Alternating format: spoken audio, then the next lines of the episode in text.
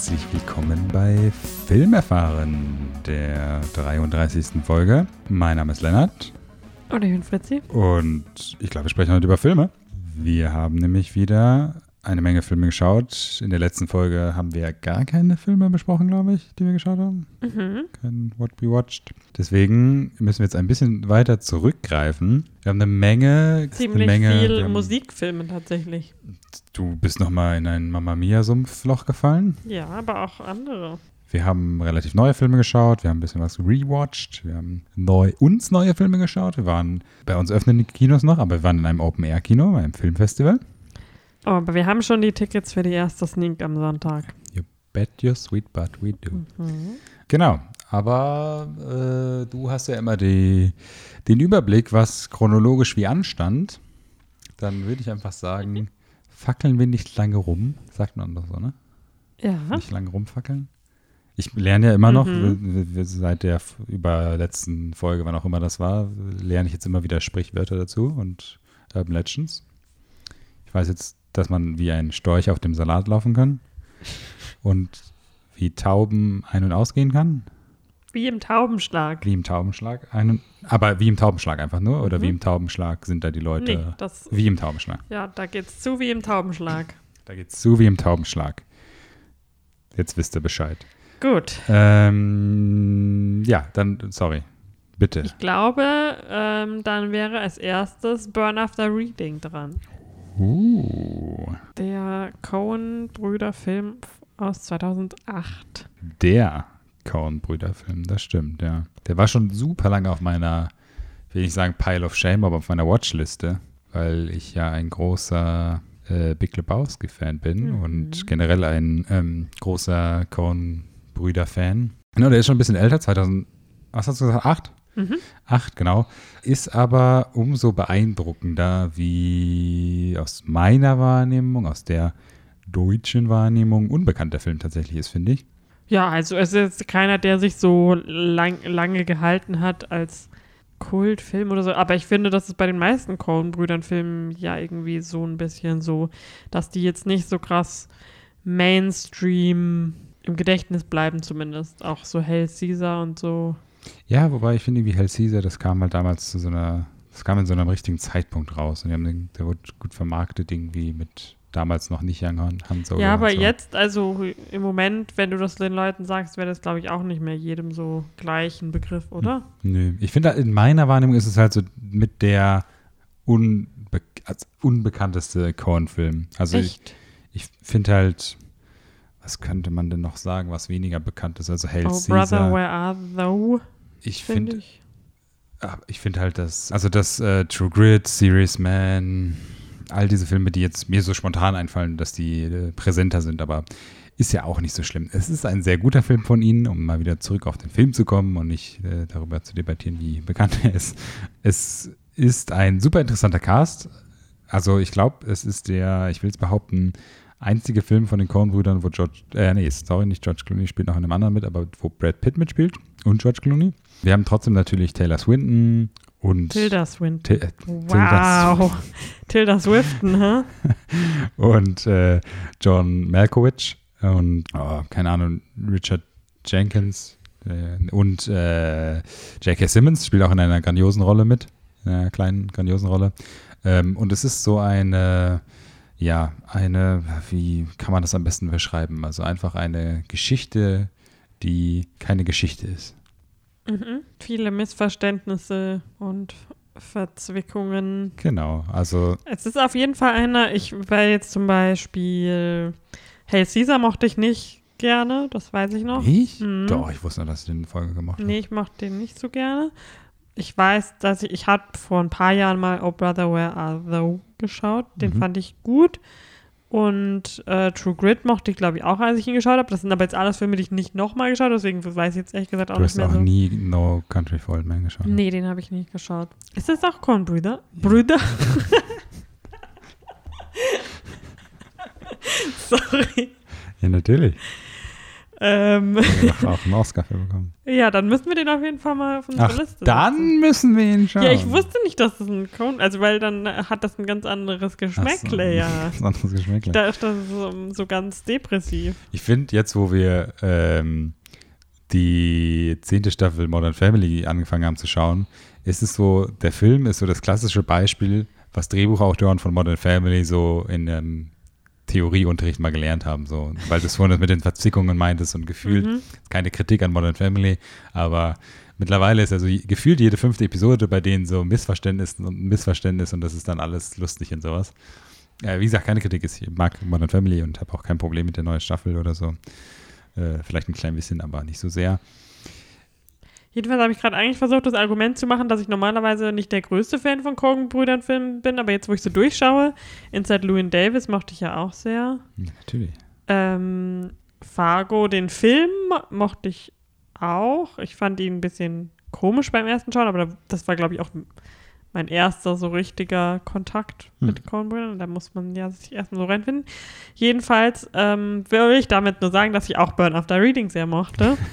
Das längste Intro. In, Vor allem, also er ist echt kurz, finde Mhm, ich ja. so. Snappy. Er hört dann, also der hört auch bewusst dann irgendwann relativ Mhm. plötzlich auf. Ich mag Francis McDormand total ich liebe gerne. halt auch einfach so die, dieses Filmuniversum, was sie für jeden Film so aufbauen, wo dieses Fargo und, also, wo schon meinst, Fargo, der ist so ein bisschen schwer reinzukommen, wenn du das erste Mal Kontakt mit so Coen-Brüdern-Filmen hast, die haben halt so eine richtige komische Atmosphäre. Es ist irgendwie so weird, einfach so ein bisschen unbeschreiblich komisch irgendwie. Und ich finde, das machen die auch so gut hier bei Burn After Reading, wo du hast so diese Figuren und wo sie arbeiten und wie sie da zueinander stehen und die Verbindungen und sowas. Das ist alles so seltsam. Und sie spielen damit auch so super lustig mit. Auch in diesem Film spielt George Clooney einen, Regi- ah, der arbeitet auch bei der Regierung oder sowas, ne? Oder arbeitet, äh, keine Ahnung. Ähm, eigentlich arbeitet er gar nicht. Er ist eigentlich nur der Mann von, ah nee, Quatsch, nicht von Tilda Swinton, von einer unbekannten Schauspielerin, glaube ich. Also, ne, die, seine Ja. Frau spielt ja keine Rolle. Ja. Er betrügt sich mit Tilda Swinton. Und er baut dann die ganze, er werkelt die, dann die immer so sowas. eine Autorin ist. Genau. Und- sie er werkelt dann immer sowas heimlich so in dem Keller und so. Und man denkt immer, hä, was, was ist das? Muss irgendwie so einen großen Twist am Ende, dass er, keine Ahnung, eine Bombe baut oder sowas. Und dann wird das mitten im Film aufgelöst und es passt halt einfach so perfekt zu dessen Film. Es ist einfach unglaublich. Und ich finde auch, ich weiß, du bist nicht der größte Fan. Und ich weiß, ähm, Once Upon a Time in Hollywood ist hier äh, kritisch auszusprechen. Aber wie gut war bitte Brad Pitt in diesem Film? Also, Ja. das ist doch die Role of his lifetime. Also. Jetzt ist aber auch halt jetzt schon zwölf Jahre her. Also da, ich habe das Gefühl, es war noch ein ganz anderer Brad Pitt damals. So. Ach, du bist ein Brad Pitt-Hater. Das stimme ich zu. Ja, gut, ich weiß. äh, na, ich fand das grandios und ich mag auch ähm, McDowell, wie, wie heißt sie nochmal? Frances, McDormand. Dorman, genau. Äh, die hat auch super lustig, äh, also die ist super lustig und auch ihre Rolle ist einfach so unglaublich witzig, wie sie dann in dieser, äh, ihre Tanzen, das fängt auch, glaube ich, damit an, ne, dass sie da in die Telefon-Hotline anruft und irgendwie bezahlt bekommen will von, äh, ja, Krankenkassen haben die da ja Mhm. nicht, keine Ahnung von was. Ähm, ich weiß es gar nicht mehr genau. Ja, sie ist ja in einem Anstellungsverhältnis. Vielleicht haben Ja, die, ach so, stimmt, äh, genau. Ähm, aber dass sie dann einfach so, ja, das fängt damit an, dass sie da diese tausend OPs aufzählt, die sie braucht, um sich endlich in ihrem neuen Ich wiederzufinden und dann ihre Verbindung mit dem Chef, der sie, der in sie verliebt ist, offensichtlich, der das immer ganz genau sagt quasi. Ach ja, das ist einfach wirklich super lustig, der Film. Ich, sorry, ich, ich kann gar nicht irgendwie das so kurz zusammenfassen, weil es einfach jetzt, weil es so ein bisschen ein Hauch zu lang vielleicht her ist, ich immer, Mhm. mich immer so zurückerinnere zu den ganzen lustigen Sachen. Und ähm, ja, der Film hat einfach so grandios, subtil witzige ähm, Sequenzen. Also im Prinzip, es geht dann ein bisschen so darum, um so ganz klein bisschen auf die Story einzugehen, dass ähm, Brad Pitt und wie heißt, heißen die beiden nochmal im Film? Der auch so, Brad Pitt und Frances. Oder? ja, Linda Litzky genau, das ist meine ich. Und und, ähm, Linda und Chad Feldheimer. Linda Chat, die ähm, finden eine CD-ROM von dem äh, nicht von dem Scheidungsanwalt, ich glaube von dem äh, Von John Steuer Malkovich. Ja, aber von dem Steuerberater Ja. oder von dem Scheidungsanwalt von ihnen oder sowas, wo der Name halt draufsteht und sie Mhm. denken, das ist irgendwie so High äh, Confidential. Secret äh, Confidentials äh, Sachen oder sowas und äh, hacken dann diese CD und wollen die dann erpressen und sowas. Und das ist so absurd lustig, diese ganzen Sachen, wenn sie ihn das erste Mal dann treffen in dem Auto und äh, Brad Pitt, der mit seinem Fahrrad rumfährt und immer seine Shakes trinkt. Ich liebe es. Und auch das, ach, sorry, ich erzähle eigentlich nur nach, das ist ein bisschen. Ähm, ich kann ihn sehr empfehlen, den Film. Er hat mir sehr viel Spaß gemacht. Du hast schon gesagt, er ist nur noch nicht mal anderthalb Stunden, ist er anderthalb Stunden lang. Der Äh, anderthalb Stunden. Anderthalb so Stunden. ziemlich, genau. kann man perfekt guck, weggucken. Der Film hat ein perfektes Ende, meiner Meinung nach. Und, das haben wir gar nicht besprochen, also kein, kein Spoiler oder sowas, aber ich habe mal wieder sehr, sehr laut gelacht ähm, in dem Film, falls du dich erinnerst. Das eine Mal so äh, endlich mal wieder angefangen hast zu lachen. Ja, nach all den Monaten. Nein, äh, die, die Szene im, im, mit George Clooney und dem Kleiderschrank. Ja. Ja, das war. es ist ein bisschen absurd lustig, aber ich, ich äh, habe es sehr geliebt. Ja, es ist verfügbar auf Netflix. Also Genau, wir haben es auf Netflix es geschaut. spricht absolut nichts dagegen. Es sei denn, kein, man hat keinen Netflix-Account, dann spricht ja, einiges ich dagegen. glaube, What you have been doing with your life if you ja, don't. ähm, wenn ihr jetzt noch niemanden gefunden habt, wo ihr euch irgendwie in den äh, Netflix-Account reinzecken könnt, dann weiß ich auch nicht. Losers. ja, genau. Also, ich weiß nicht, sorry, ich, ich will jetzt nicht abhaken. Du darfst auch gerne noch was dazu sagen. Nö. Äh, wie gesagt, ich kann ihn empfehlen, aber da kann man jetzt auch echt nicht so viel drüber reden, Ja, weil man halt will so- ja auch nicht so viel verraten, Genau, wenn man ihn nicht geschaut hat. Und wenn ihr ihn schon geschaut habt, dann ist das jetzt euer Reminder, ihn vielleicht nochmal anzuschauen. auf jeden Fall, ja. Dann Hard Turn, genremäßig, haben wir einen Horrorfilm geschaut, Mhm. Der jetzt ganz frisch auf im Home Release ist. Und zwar The Lodge. Darüber. Wie oft hast du den schon? Hast du jetzt das dritte Mal geschaut Nee, oder das das zweite, zweite Mal. Ah, Ich habe okay. ihn einmal im Kino gesehen beim Fantasy Film Festival. Schon ewig her gefühlt. Ja, das war letzten war September. Pre-Corona. Das, äh, Mhm. puh. Da war ich im ganz andere Kino, Welt. im vollgepackten Kino, direkt neben irgendwelchen Muddies. Und wir haben alle ganz laut Ah! geschrien und aufeinander geatmet. Mhm. ähm, genau, aber Lennart hat ihn damals nicht mit mir gesehen. Mhm. Äh, aber ich wollte ihn dann ganz gerne mit ihm schauen, allein um eine Reaktion auf eine Szene relativ am Anfang von dir zu bekommen. Ah, die, die, die Mhm. Reaktion, die ich auch geliefert habe, quasi. Richtig. Ja, puh. Weirder Film, ja. Genau, also ich hatte ja schon mal darüber geredet. Das ist der zweite Film von ähm, Veronika, Veronika. Franz und Mhm. Severin Fiala, die äh, Ich sehe, ich sehe gemacht haben und damit ja schon sehr erfolgreich waren, auch international. Mhm. Und jetzt ist es ein englischsprachiger Film mit Riley Keough, die ja jetzt auch äh, immer bekannter ist und immer in ziemlich coolen Indie-Filmen ist, finde ich. Mhm. Jaden Martell von It. Indie-Film It wie Fame. Mad Max und Lucky Logan. Naja, Under the Silver Lake. Ja. Ich finde ihre Indie-Filme halt irgendwie. Oder American Honey. It Ah, Comes at Night. Under ist Silver halt Lake muss ich so- halt auch noch mal, müssen wir auch nochmal schauen. Riverdale hat sie mal eine Folge mitgespielt. Mhm. Ähm, und äh, genau, es geht darum, dass äh, die neue Freundin des Vaters von äh, zwei Geschwistern ein, äh, über, über die Weihnachtsfeiertage in eine ganz, ganz abgelegene Lodge mitten im Wald fahren möchte, um da ein bisschen mehr einen Draht zu den fin Kindern zu finden. Der Vater muss aber erstmal noch ein paar Tage weg und sie dort alleine lassen. Kommt dann Christmas Eve zurück. Genau. Und in der Zeit, wo sie dort alleine sind, Sollen sie sich näher kennenlernen. shit goes down. Mhm. Was, ich habe ja schon mal darüber geredet, deswegen erzähl doch mal du, wie du es Ich, so ich fandest. würde jetzt halt gerne nochmal das hören, was du damals darüber gesagt hast, weil ich wahrscheinlich, also ich kann dir genau sagen, dass ich null davon noch im Kopf habe, was du gesagt hast. Ähm, weird Mhm. Weil du mir Flex, nicht aber zuhörst? ich nicht. Also der Film hat für mich natürlich, ich wusste gar nichts über den Film. Ich glaube, ich hatte mal ganz am Anfang den Trailer geschaut und klar, ich habe mal gesagt bekommen, was du darüber denkst, aber halt da rein, da raus. Ähm, aber der Film hat natürlich schon einen sehr hohen Stellenwert bei mir, weil er ein, in meinen Augen, das ist jetzt, mir ist eine Definitionssache, aber er ist ein Kammerspiel. Was, gibt's da was zu lachen, oder? Mhm. Okay. Ähm, ja, er ist ein, was? Ich sag, Achso, ich dachte, du hast mir irgendwas gezeigt, was jetzt lustig wäre oder sowas. Also es ist ein Kammerspiel und ich bin ein sehr großer Fan von Kammerspielen, von äh, Filmen auf engen Raum und das ist The Lodge, weil der Film spielt in Anführungsstrichen nur in The Lodge.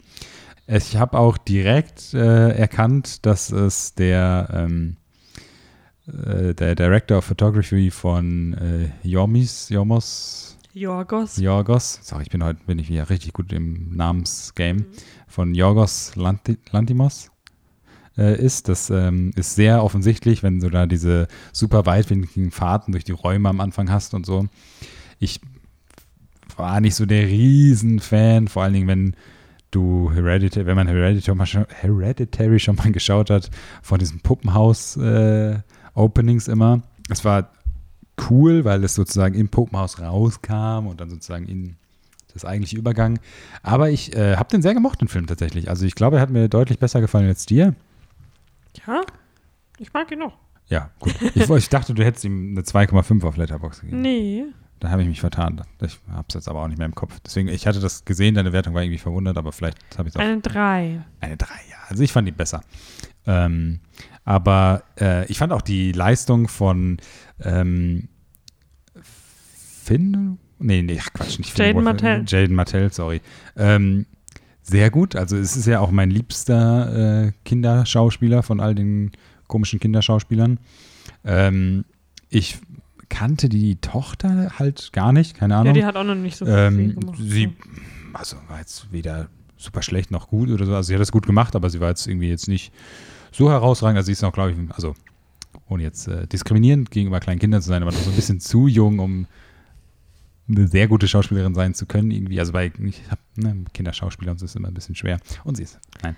Call ähm, Jacob Tremblay. ja, über den sprechen wir heute auch nochmal. Mhm.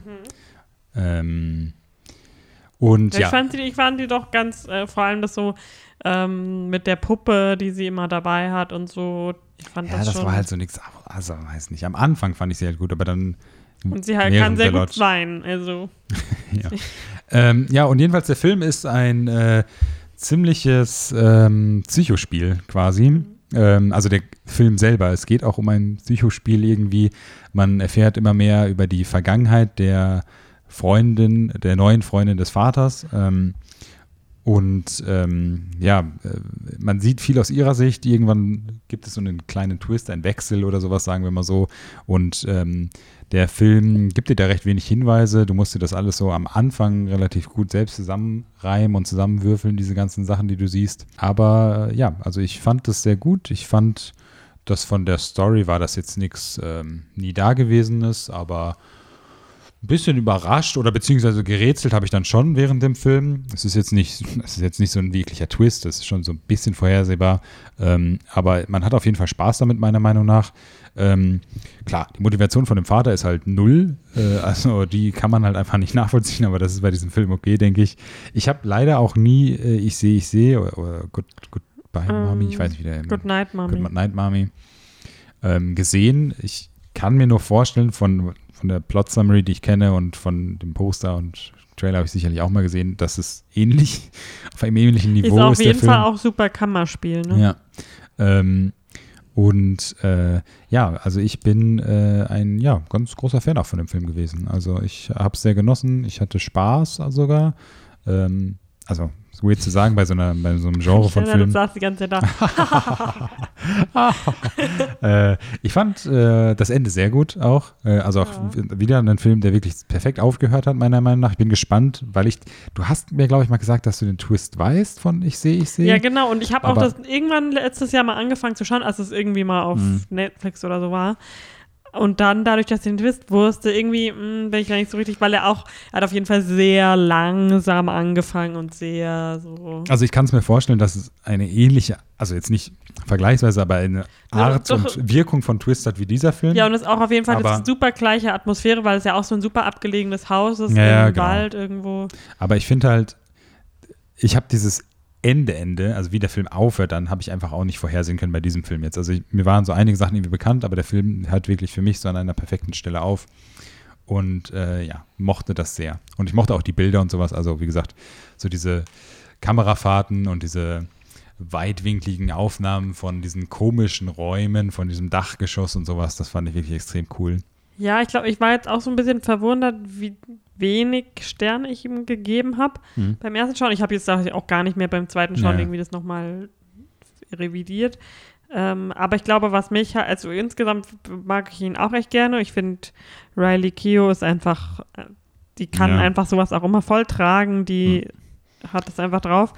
Aber was mich, glaube ich, immer so ein bisschen abgeschreckt hat, ist dieses ganz viele, diese Flashbacks, die dann irgendwann anfangen und diese Halluzinationen, finde ich, waren nicht ganz Mhm. so smooth und ähm, elegant gemacht, wie sie, das war dann mehr so Ich finde, ich kann mir halt vorstellen, also ich kann mir vorstellen, dass mir beim zweiten Mal gucken halt weniger gefällt, weil ich glaube, der Film hat halt mehr, ist ein doofes Wort für so eine Art von Film, aber mehr Logiklöcher irgendwie. Also, Weißt du, was ein Logikloch, was mir aufgefallen ist? Als der Vater dann wieder fährt, zurück zur Arbeit, sagt er, ja, äh, und falls irgendwas ist, der von der Tankstelle hat einen Schlüssel. Also kann er mir nicht, können wir nicht erzählen, dass die Tankstelle dann so weit weg ist, dass man da nicht immerhin, immerhin innerhalb von ein paar Stunden hinlaufen könnte, auch wenn es geschneit hat. Weil sie doch dann irgendwann so, oh, es hat so geschneit und sie will unbedingt dann irgendwie loslaufen und Hilfe holen, aber ähm, sagen so, nein, das kannst du vergessen, das ist die nächste Stadt ist so und so weit weg, aber es wird ihr reichen, wenn sie zu einer Tankstelle kommt. ja, aber ist das, habe ich das jetzt falsch im Kopf? Die Kinder sagen ihr doch auch die falsche Richtung. Ja? Vielleicht habe ich es jetzt auch falsch im Kopf, aber also ich meine, die Kinder sagen ihr natürlich, also Ja. Little Spoiler Alert hier, also mal kurz. Ja, aber nur weil ich äh, halt, äh, sie, sie hätte dann ja sagen können, Herr, seid ihr doof, äh, euer Vater hat doch gesagt, bei der Tankstelle, der hat einen Schlüssel, also laufe ich da jetzt hin. Ja, ja, klar. Also wie gesagt, also halt irgendwie- aber da Kann man so natürlich alles wegargumentieren mit, da waren sie schon äh, so dehydriert und am Rad drehen, dass das schon die nicht mehr richtig. Ja, ja, ja, ja genau. Ja, Aber mit das dem- ist mir nur aufgefallen. Ja. Äh, ja, also auch äh, der Film äh, hat mich sehr positiv überrascht. Und es ist äh, Fun Fact, ich glaube, dieser ähm, dieser äh, Priest, den man da so in den Flashbacks sieht, Ja. ist ähm, ihr Vater. Wirklich. Ah, okay. Also Hm. er spielt, ihr, der Vater, ihr Vater im Film wird von ihrem Vater im echten Ja. Leben gespielt. Fun Fact. Ja, Und ich sehe gerade, dass er auf IMDb ein Bild mit einem lustigen Hut hat. Aber ist es ihr Vater? Ja, Also in dem Film, meine ich? Ist es nicht der doch, Karl- sie ist die Tochter, Tochter vom des Ah, okay, okay, Priesters, ja. Ähm, ja, ich meine so die, diese, ich fand halt so dieses, die, dieses Found-Footage-Ding dann so von diesem Kult äh, und was sie Mhm. dann sozusagen, das war halt so wirklich sehr 0815 irgendwie so gefühlt. Also sehr klischeehaft Sehr umgesetzt, aber äh, der Rest hat mir doch sehr gefallen. Also es war auf jeden Fall sehr grundsolide. Und mir ist gerade aufgefallen, weil ich den Namen verwechselt habe. Ich glaube auch, ich hatte, weil wir hatten die Möglichkeit auch schon ein bisschen früher den zu schauen jetzt, aber ich wollte ihn irgendwie nicht so richtig schauen, weil ich dachte, dieser Finn Wolfhard spielt mit. Und nicht der, äh, der Jaden Martell. Jaden Martell, was sind so viele Namen heute schon wieder. Ähm, und ich glaube, deshalb hatte ich irgendwie nicht so. Aber es gibt doch auch so einen Horror. Ja, das ist dieses The Turning, aber ich glaube, der ist in Ja. Deutschland noch gar nicht Ja, rausgekommen. ich glaube, damit hatte ich der soll mega scheiße sein. Ja, genau. Das, das, äh, egal. Okay. Genug von Lennart verwechselt Filme. Gehen wir doch, äh, was haben wir denn danach geschaut? Danach haben wir einen sehr schönen Film geschaut. Jetzt kommen wir langsam ins Musikthema rein. Ah ja, jetzt so langsam. wir ja. dippen den dicken Zehmer rein. Ähm, auf Sky Ticket ist jetzt verfügbar Blinded by the Light. Mhm. Blinded by the Light. Ähm, der auch gefühlt zumindest von nicht allzu langer Zeit im Kino war. Ich glaube, der ist Anfang des Jahres Mhm. ähm, Ist er in Deutschland ins. Kino gekommen? Mhm. Okay. Ah ja, stimmt. Ich, ja, ich glaube, Poster und sowas, ich erinnere mich, ja. Doch, das war auf jeden Fall so ein Arthouse, Mhm. so ein Release und auch in den Sneaks war öfters, ich, Mhm. eigentlich fast überraschend, dass wir ihn nicht in irgendeiner Sneak gesehen haben. Mhm. Ähm, und das ist ein ähm, Musikfilm über ein, ähm, äh, sagen wir, ja, hier, ähm, britisch, eine britisch-pakistanische Familie, beziehungsweise den Sohn der Familie, Javed, Ähm, das Ganze spielt in 1987, also sehr 80s-Vibe. Und Mhm. ähm, es geht halt so darum, um ihn und seine Familie, die bestimmte Sachen von ihm erwartet oder auf ihn angewiesen ist, um Geld zu verdienen, um ja, die Familie am Laufen zu halten, Mhm. um gewisse Ideale zu erfüllen und ihm, der aber eigentlich halt so so diese klassische Geschichte, du sollst so was Gescheites machen und arbeiten, aber er ist mehr so der Kreative und will mehr Literatur ähm, machen und Autor werden. Das ist, das ist der moderne Gegenpart von Kick It Like Beckham. Ja. Und ähm, die, der Aufhänger der ganzen Geschichte ist, dass er, dass er von einem Freund Bruce Springsteen gezeigt Boss, bekommt ja. und ähm, dann diese vor allem von den Texten sich inspirieren lässt oder sich gehört fühlt. Hm. Und ähm, genau. Und das wird dann, ja, es ist so ein bisschen musical-esque, wie die Lieder dann so Mhm. unterlegt werden. Also die Lieder spielen nicht einfach nur im Hintergrund oder so, sondern die werden wirklich in den Film mit eingebaut. Und ähm, es basiert auch so mehr oder weniger auf der, auf ähm, einer wahren Begebenheit Mhm. des einen Drehbuchautors. Lustiger Fun Fact, die Und es ist ein Buch. Ähm, ja, Greetings from Bury Park. Race, Religion, Rock'n'Roll. Ja, genau, das ist doch das Buch von dem Hauptdarsteller Ja. auch. ne? Nee, also von Safras Man Mansour, der das, die Story inspiriert hat quasi. Äh, genau, meine ich ja. Ja. Ähm, es gab einen lustigen Funfact, weil das weiß ich noch, dass die Directorin, ich war nämlich erst verwirrt, weil sie hat nämlich einen Film mit den Coen-Brüdern gemacht, um, weil wir jetzt vorhin die Coen-Brüder erwähnt haben. Ich weiß den Namen nicht mehr von der Directorin. Ähm, Gurinda Chattha, sie ist halt eine Engländerin. sie hat Kick It Like Beckham geschrieben. ja, deswegen sage ich das. Und äh, directed, ja. Und einen meiner absoluten Lieblings-Teenie-Filme, Frontalknutschen oder Angus Stongs and Perfect Snogging. Ist das, wo sie als Olive verkleidet ist? Oder? Ja. Ja, ne? Oh Ja. Gott, wow. Und ich Ähm. liebe den Film. Und deswegen äh, war ich auch nicht überrascht, dass ich diesen Film mochte. Ja, weil ich finde, der Film hat auch, also du merkst dir diesen Charme von Kick It Like Beckham auch an, aber ich habe nämlich gesehen, dass sie bei diesem Paris Je t'aime Film Mhm. directed hat. Und ich dachte, irgendwie haben da nicht auch die Coen-Brüder directed, weil so eine funny Geschichte, weil ich, äh, ja, ich erzähle es einfach mal, weil ich mal einmal. Meine Mutter, ich weiß nicht, zu irgendwas was ein Ge- Geschenk machen musste und ich war jünger und naiver und ich tue natürlich meiner Mutter nur perfekte Geschenke mit viel Gedanken schenken, aber es gab da wohl mal eine Zeit, wo ich einfach, einfach so, weiß ich nicht, auf Amazon oder so Paris gesucht habe und dann kam diese DVD, ich glaube, die habe ich ihr geschenkt Äh, und äh, ja, das fand ich eine lustige Geschichte. Um auf den Film zurückzukommen, ähm, ich finde, der Film ist sehr, der hat sehr viel Charme, der ist sehr schön. Ähm, der hat so ein bisschen so einen, klar, der hat so ein bisschen so einen Arthouse-Vibe oder so, aber ich finde, der macht das auch, der, der hat auch irgendwie diese, dieses, ähm, äh, diesen Cu- Culture Clash oder sowas, Mhm. vermittelt der halt super gut, was Kick It Like Beckham damals ja auch so, so cool gemacht hat und so. Das zeigt er auch extrem cool und auch er hat halt so diesen Struggle mit den, mit seinen äh, englischen Freunden, mit seinen, äh, ja, also gut, viele Freunde hat er sozusagen nicht, äh, die sozusagen auch dasselbe Leben führen wie er. Dann wird immer so diese Geschichten gezeigt von den Freunden der Familie oder den den Freunden von dem Vater, der in eine gute Neighborhood gezogen ist, halt als ähm, in den, was waren das, in den Ende der 80er oder sowas, wo es da diese, öfter mal diese Unruhen da in England gab Mhm. oder diese äh, Bewegungen. Ähm, und ja, irgendwie, das ist halt so ein, ein ähm, Feel-Good-Film, der ähm, manchmal noch ein bisschen auch einem ja, zum Nachdenken anregt, aber insgesamt ist es, würde ich schon sagen, schon ein Feel-Good-Film. Ich finde die Musik, auch wenn ich überhaupt kein Bruce Springsteen-Fan bin, ähm, passt halt perfekt zu dem Film, logischerweise. Ich finde das schön, wie sie die, die Musik nutzen, um äh, sozusagen den Charakter irgendwie, die Gedanken des Charakters wiederzuspiegeln und Mhm. auch diese Verbindung, wie du schon gesagt hast, dass er sich so stark mit den Texten sozusagen ident- identifizieren kann und wie gut sie das sozusagen aufbauen. Also sie erzählen ja sehr viel erstmal über ihn und zeigen sehr viel über sein Leben und so, bis sie dann das erste Mal überhaupt Songs von ihm abspielen und wie das dann sozusagen sich wieder aufgreift und so. Und du das dann live mit dem Schauspieler sozusagen merkst und so.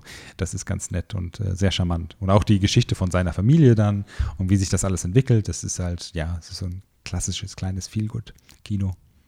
Ja. Also ich habe äh, ja mal so einen Kurs gemacht zu British Cinema Hm. und da hätte das jetzt auch sehr gut reingepasst, weil ich mag das einfach so, dieses nicht ganz, diese mal eine Pause von dem Hollywood äh, Blockbustern so. Ähm, das finde ich so britische Produktionen einfach immer richtig angenehm, weil die meistens einfach den besten Humor haben Hm. und gleichzeitig aber Emotionen. Also es ist immer irgendwie beides da. Es gi- gibt, finde ich, wenig, zumindest die Sachen, die ich gerne schaue, sind dann halt immer so eine coole Mischung und nicht einfach nur so stumpfe Komödien oder Hm. ähm, nur Musical oder so, sondern das ist ja so eine echt krasse Mischung. Ich bin tatsächlich äh, ich, irgendwie in letzten, letzter Zeit so ein bisschen drauf gestoßen, dass ich eigentlich Bruce Springsteen ganz gerne mag Okay. und halt einfach auch so die Art von Musik. Hm. Ich weiß nicht wieso, aber deswegen fand ich den Aspekt jetzt auch sehr. Hast du wahrscheinlich so eine neue Jeans geholt? So eine Vintage-Jeans. Ich stand da so mit so einer immer kleinen äh, Jeansjacke, Dings Jeans in der Po-Tasche und dann vom Spiegel und dachte so, habe so ein, so ein Handkerchief um. Hm. Ähm, den Hauptdarsteller fand ich auch sehr gut. hm. Vivek Kalra. Ja. Ähm, der war echt, den habe ich irgendwie vorher, der, der hat zwar so ein markantes Gesicht irgendwie Hm. und ja, aber äh, und ein sehr schönes Lächeln, muss man sagen. Hm.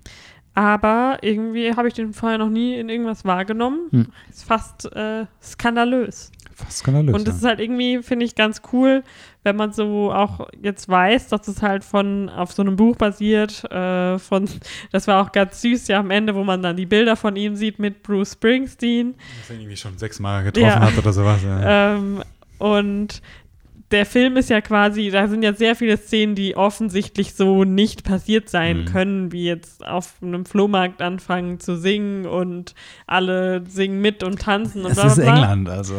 Ja, eben, es ist England. Da hätte irgendwie gesagt, fuck off, Brugger oder so. Ja, genau. Ähm, deswegen finde ich das halt so, so cool, dass er quasi so sein, wie er das dann vielleicht so Ja, jetzt in der Erinnerung wahrnimmt, wie Mhm. man es ja halt immer so hat, so eine verklärte, romantisierte Erinnerung von dem, was wirklich passiert ist ähm, und das quasi in so einen Film umwandeln konnte. Und das merkt man und da halt auch diese Gefühle, die er hatte, als er das erste Mal diese Lieder gehört hat, das war bestimmt nicht so, wie das in dem Film gezeigt wird, aber es hat sich in In ihm so ihm drin wahrscheinlich ja, so angefühlt. Und das ist halt irgendwie Ja. Echt cool. Und das hat ja irgendwie jeder mal gehabt, dass man gerade so als Teenie irgendwie ein Lied hört und denkt so, oh mein Gott, das wurde definitiv nur für mich und meine Probleme geschrieben. Und wer auch immer das singt und geschrieben hat, versteht total, was ich hier durchmache. Hm. Ja, deswegen fand ich das ganz süß. Der hatte ähnliche Vibes wie, wie ist dieser irische Film Sing Street? Sing Street, ja. So ein bisschen einfach so dieses nicht ganz so Hollywood-eske, erfrischende Kino. Das, äh, ja, hat, hat mir sehr gefallen auch. Haben wir auch eine Menge gute Filme geschaut. Wir sprechen noch über einen richtig schlechten Hm. Ja. Film, aber Wir, wir canceln Ähm. das noch aus. Aber einen anderen guten Film, den wir geschaut haben, mhm. den ich aus dem Nichts vorgeschlagen habe und dich geflasht habe, damit, weil ich deine Erinnerung gejoggt habe, als wir ihn Mhm. damals im Kino geschaut Mhm. haben. The Way, Way Back oder ganz weit hinten. ist aber auch ein komischer Titel, The Way, Way Back. Ja, das sagt Also- man irgendwie so. Ich weiß nicht, da stand irgendwas in dem Wissenswerten, was das bedeutet. Das war wieder das Wissenswerte durchgelesen. ne? Mhm. Eine, Ich glaube, das ist halt ein Name gewesen für diese Reihe im Auto, wo er sitzt am Mhm. Anfang. Diese umgekehrte okay, verstehe. Hinterreihe. Ist, äh, Es ist ein Film. sagt, ist, kann man sagen, dass es ein Coming-of-Age-Film ist? Weil irgendwie passt es ja perfekt zu Ja, voll. Genre, ne? Ja, okay. Äh, aber einen, den ich mag. Das ist der Unterschied Das zu ist den der meisten anderen das stimmt, ja. So ein Coming-of-Age-Filmen. bisschen Comedy-Drama-mäßig. Ähm, von Ned Faxon und Jim Rash. Ned Faxon, den man vielleicht von Friends from College kennt, wenn man das geschaut hat. Mhm. Und Jim Rash, den man anscheinend von Community kennen Ich könnte. musste dir ja so ein bisschen schon mal anfangen, die Bildungslücke zu schließen. Ja, das war auch sehr witzig. Fun Fact: Wir haben festgestellt, dass sie beide einen Oscar, Ja. beide einen Oscar fürs Drehbuch bekommen haben. Oder eher sogar für das Direct. Nee, was, was Für The Descendants. Ich habe den Film nie gesehen. Ich kann es mir einfach nicht vorstellen, weil der hat so schlechte Filme gemacht. Du musst noch mal, was hat der hat noch mal, oh, der hat, äh, der hat diesen, äh, diesen Skifilm, diesen österreichischen Film mit der Lawine, ich weiß nicht, wie Ah, der ja. heißt. Ähm, Der hat dieses Remake gemacht mit ähm, Will Ferrell und Lee, ich weiß, ich vergesse den Namen. ja, ich meine, also sie haben einen Oscar beide, aber das für ein Drehbuch, wo vier Leute mitgeschrieben haben. Also ich will jetzt nicht ihnen das Ja, ich- aberkennen, aber ja, es ist halt so schwer vorstellbar, weil sie nicht, dass halt so, sie irgendwie die großen ich meine, ich Akteurs wären. sage ja auch nicht, dass die Scheiße, die können 500.000 Mal bessere Filme schreiben als ich, aber also diesen Film haben sie anscheinend ganz gut geschrieben. richtig, genau. Ja, ähm, genau. Es geht genau. jedenfalls um einen äh, 14-jährigen Jungen, der heißt Duncan. Und der fährt mit seiner Mutter, gespielt von Toni Collette, und ihrem neuen Freund Trent, Mhm. gespielt von Steve Carell, Mhm. Und dessen Tochter, keiner, keiner interessiert die, äh, fährt er in Urlaub Mhm. im Sommer, so halt so richtig klassischer, so Jahresurlaub. Wir fahren dann in irgendeine so eine Beach-Town für was weiß ich wie viele Wochen, Mhm. bis es nicht mehr geht und bis wir wieder in die Schule müssen. Mhm. Und ähm, da sind dann irgendwie noch so ein paar befreundete Familien oder so. Er natürlich hat da irgendwie so gar keinen Bock drauf, hat kein gutes Verhältnis zu dem neuen Freund, der so ein richtiges Arschloch ist. Hm. Und ähm, ja, dann äh, findet er so ein bisschen so eine Community der äh, dort in einem Wasserpark, Hm. wo er so ein bisschen jobbt, aber hauptsächlich ist er eigentlich da, damit er nicht bei seiner Familie sein muss. Und ja, also wir hatten den damals, glaube ich, in der Sneak mal geschaut. Wir haben ihn mit Sicherheit nicht ähm, selbst Ja. uns ausgesucht und dann geschaut, weil ich glaube, den hat niemand wahrgenommen. Ich glaube, das ist der einzige Film, wo Steve Carell einen unsympathischen Menschen spielt. Also ich meine, es gibt Filme wie Big Short und keiner weiß oder sowas, wo er irgendwie nicht sympathische Rollen spielt, Mhm. aber so unsympathische Rollen, glaube ich, hat er noch nie gespielt. Also, also ist ja schon länger her. Foxcatcher. Ja, oh Gott. Upsi. Ja, aber das ist nochmal eine andere Art von Ja, ich weiß, was du ne? Also, meinst, das- aber das- das, das ist hat mich vielleicht eine arg schon- generelle Das hat mich halt damals schon so extrem schockiert an diesem Film, dass er auch unsympathisch Ja, sein weil das war das Einzige, was ich wirklich mich noch so erinnern konnte. Dass er an so diese Szene, ist, ne? wo er sie zu, sozusagen erwischt. Ist das, Ja, ja, ja. was mir so im Gedächtnis geblieben ist. Ja, mir ist halt diese, diese, dieses Opening auf jeden Fall im Gedächtnis geblieben mit Ja. dem How would you rate yourself? From one to ten. Ja, genau. Ja, es ist, äh, wir haben schon gesagt, es ist ein Coming-of-Age-Film. Es äh, zeigt halt so wunderschön dieses Leben dieses 14-jährigen Jungs, äh, wie er selber immer noch mit dieser Situation klarkommen muss, äh, dass seine Mutter einen neuen komischen Mann hat und er eigentlich bei seinem Vater leben möchte in Kalifornien und sowas.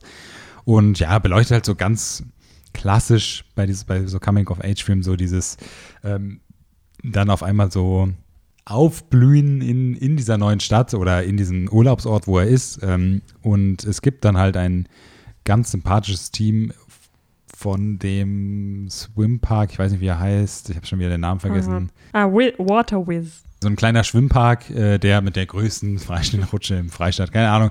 Ähm, Im Freistaat. Freistaat Bayern. Äh, und äh, ja, dann kommt halt Sam Rockwell ins Spiel und die beiden Regisseure spielen da auch noch eine Rolle und die, ich weiß nicht, wie sie heißt, ich vergesse immer ihren Maya Namen. Rudolph. Genau, die man halt auch von überall kennt, die auch immer super äh, abliefert. Und das ist halt so super sympathisch dann halt diese Figuren in dem, in dem Wasserpark und sowas. Da, da, du willst dann halt eigentlich, dass die Zeit einfach nur das zeigt und dann bist du, dann fühlst du mit den Jungen mit, wenn er wieder nach Hause muss und dann da diese Scheiße erleben muss. Oder was heißt erleben muss, aber dann halt immer diese Scheiße da sieht von der Familie. Und man freut sich dann richtig, wenn er wieder zurück aufs Bike steigt, auf dieses kleine Mädchenfahrrad und dann wieder dahin fährt und du bist danach so, ach ja. Und das ist halt dieses Schöne an so ähm, Coming-of-Age-Film, dass du dann halt mit denen mitfühlen kannst halt auch, weil jeder war mal jung, keiner hat, oder die wenigsten haben genau sowas erlebt, aber es ist halt so schön, sich dann so da hineinzusetzen und es fällt einem dann so leicht halt einfach, wenn so eine schöne Geschichte das Ganze umrundet. Äh, super weirdes Filmposter, auf jeden Fall. Erinnert mich an irgendwie diesen Holes, den es früher gab mit Shia LaBeouf. Ähm, aber ja, es ist ein sehr cooler Film. Ähm, Super underrated, finde ich einfach. der ist auch echt Also- sehr unbekannt, ne? Also, ja, er hat super Bewertungen überall, Ja. auch online. Also ich glaube, jeder, der ihn schaut, mag ihn dann. ja. Aber ich glaube, ihn kennen einfach viel zu wenige und das ist ganz, ganz schade. Ich schaue gerade mal. Ich glaube, wir haben ihn. haben wir auf Sky geschaut. Sky, ja. Also, aber ihn gibt es auch für 3 Euro auf Amazon zu leihen. Hm. Und das wird sich sehr, sehr lohnen. Oder man testet für einen Monat Sky umsonst Genau. und sneakt sich den da raus. Ähm, oder gibt's, kannst du sicherlich auch bei Rebuy oder sowas für einen Euro kaufen. so, Ja, also ihr findet ihn, wenn ihr ihn Man kann ihn auf jeden Fall schauen und er ist sehr zu Das empfehlen. ist immer das, die, das ist so schade, wenn die nicht irgendwie auf größeren Plattformen sind, weil den Film schaut man dann, glaube ich, wenn dann nur so zufällig. ja. Aber jetzt wisst ihr Bescheid, jetzt könnt ihr ihn suchen. Genau. Und natürlich Toni Collette und Toni ähm, Collette ist einfach die Mom der Moms. Hm. Sie momt am besten von allen Moms. und ähm, sie und Alison Janney. Alison, genau. Also die Ja, ist echt stimmt. das Ich glaube, das perfekte war eine Duo meiner so. Lieblings-Alice und Jenny-Rollen. Ja, das stimmt. Ich war nicht Ähm, so der Riesenfan von I, Tonya, wenn sie so eine Rolle Ja, aber spielt. ich mochte, wie sie ihren Sohn immer gedisst hat. aber- und wenn ihr Sohn dann am Ende zurückkommt und so. Ja. Shut up, woman, must sleep. ähm, ja, es ist sehr lustig. Also, Aber als ich es geschaut habe, hatte ich auf jeden Fall auch voll Lust, mal wieder Little Miss Sunshine zu schauen, weil da ja auch Toni Mhm. Collette und Steve Carell mitspielen. ja. Etwas andere Rollen. Hm, wir können, weißt du, was ein tolles Double Feature wäre? Little Miss Sunshine und Zombieland 2. Um einfach so zu sehen, wie es. ne, Okay, egal. Äh, ja, jetzt sollten wir so langsam mal, also sollten wir nicht, aber ich glaube, so langsam kommen wir in etwas nicht so schönere, also in etwas Ähm. schlechtere Filme. Ich sehe schon, Mama Mia wäre der nächste Film, Mhm. also passt eigentlich. Ab da ging es noch was? Ja, darf ich nichts zu Mama Mia sagen? Nein, ich wollte, ja, bitte, sag was zu diesem Also ich Mama Meisterwerk. Nochmal an, geschaut äh, ja. und ich sag auch gleich dazu, ich habe auch Mama Mia, here we go, here we fucking go again geschaut. ähm, weil, eigentlich heißen sollte. Was? Wie er eigentlich heißen sollte. Weil es halt Sommer ist und da. Wieso Call Me By Your Name schauen, wenn ich noch mal Ja, den will schaue? ich mir doch aufheben. Das ist so, ah, das ist so. Ich, muss, ich habe ja immer noch die Hoffnung, dass es nochmal irgendwann im Open-Air-Kino ist an einem Abend, wo es nicht regnet. Hm. Jedenfalls habe ich Mama Mia geschaut, weil das jedes Jahr eigentlich drin sein muss, um die Stimmung zu heben. Es ist eine absolute Mess, aber die beste Mess. Und jeder sollte ihn schauen. Und wer da keine gute Laune bekommt, kann ich leider auch nicht mehr helfen dann. Ja. Lennart liebt die Filme auch. Ich habe, äh, den zweiten habe ich dann noch ein Stück geschaut, ne? Ja, letztes Jahr haben wir auch beide mal. Ich, äh, genau, ich habe auch beide geschaut. Also. Ähm, ich kann es verstehen, dass er dir sehr gefällt und ich kann komplett verstehen, dass er so eine Mess ist. Also das ist wirklich ein, ein Mess von Film. Ja, es ist halt, ich, ich bin halt einfach wirklich nicht Musical-Fan oder ich bin einfach nicht begeisterbar von sowas. Und dieser Film macht das halt auf jeden Fall nicht besser. Also, no shade, aber ist halt nicht so meins irgendwie. Aber wie gesagt, ich kann es verstehen und auch im Sommer und es ist irgendwie lustig, I guess, aber ich fühle es halt nicht so. Oh, ui. Ähm, die sind auf Amazon Prime. Hm. Beide. Dann lass uns doch erstmal richtig in die Scheiße rein dippen. Wenn wir schon von Pierce Brosnan sprechen. Richtig. Wir haben uns leider Eurovision Song Contest The Story of Fire Saga angeschaut. Ich, ich bin schockiert gewesen, wie durchschnittlich gut der aufgenommen wurde. Also auch Internet, also so auch so, wenn du so irgendwie so Stimmen aus Amerika liest oder sowas. Gut, ich meine Amerika, klar. Ähm, die lachen sich halt über Europa da kaputt wahrscheinlich in dem Film. Aber äh, keine Ahnung, also ich verstehe es irgendwie nicht. Ich sage jetzt nicht, dass er der schlechteste Film ist, den ich je geschaut habe. Und es ist auch nicht der schlechteste Netflix-Film, den ich je geschaut habe. Ich habe immerhin Six Underground geschaut. Aber er ist halt echt leider überhaupt nicht lustig. Finde find ich zum Beispiel. Ich, ich, ich hätte es mir echt gewünscht, weil ich lieb ja Rachel McAdam. Adams ja, also die hat sich jetzt damit bei mir richtig verkackt, dass sie das mitgemacht hat. Da dachte ich echt. Es ist halt so, so ein bisschen. Ja, das, ich will jetzt nicht sagen, dass sie verkackt hat. Ich mag sie ja trotzdem. Aber, ja, aber ist, wie? Ich hätte sie nie so eingeschätzt, dass sie bei sowas mitmacht. es ist ein bisschen komisch, weil sie macht ja auch so wenig Sachen. Also sie Ja. sucht sich ja ihre Sachen eigentlich immer ganz. Obwohl, es gibt auch tausend Beispiele, die genauso in diese Rolle fallen. Äh, diese ganzen komischen Celebrity-Cameos und ähm, ja, es war halt einfach, ja, es, war halt einfach nichts für mich. Also, ich, keine Ahnung. Also ich finde, fand ihn ganz, ganz, ganz, ganz schrecklich. Einfach in jeder Hinsicht. Ich verstehe nicht, warum Amerikaner diesen Film gemacht haben, wieso sie sich überhaupt dazu befugt, berufen gefühlt haben, Ja. einen Film über den Euro Vision Song Contest zu machen. Mhm. Ähm, warum Amerikaner die Rollen von Isländern zum Beispiel gespielt haben. Wie Pierce, äh, Pierce Brosnan ist kein Amerikaner, aber auch kein Isländer. Ja, es sind, sind sehr wenig Amerikaner. Am Ende zeigen sie ja ganz stolz, wie viele verschiedene Nationen damit spielen haben. England, Amerika und Kanada. Und vielleicht noch irgendwo ein Schwede. Ja, jedenfalls ist das für mich absolut, also, weil ich finde, man kann sich da halt nur so wirklich mit Spaß haben und sich drüber lustig machen, wenn das auch irgendwie von den Leuten kommt, über die sich lustig gemacht wird. Sonst ist es halt einfach nur gemein und Weißt du, wer diesen Film hätte machen sollen, wer auch immer Norseman macht. ja.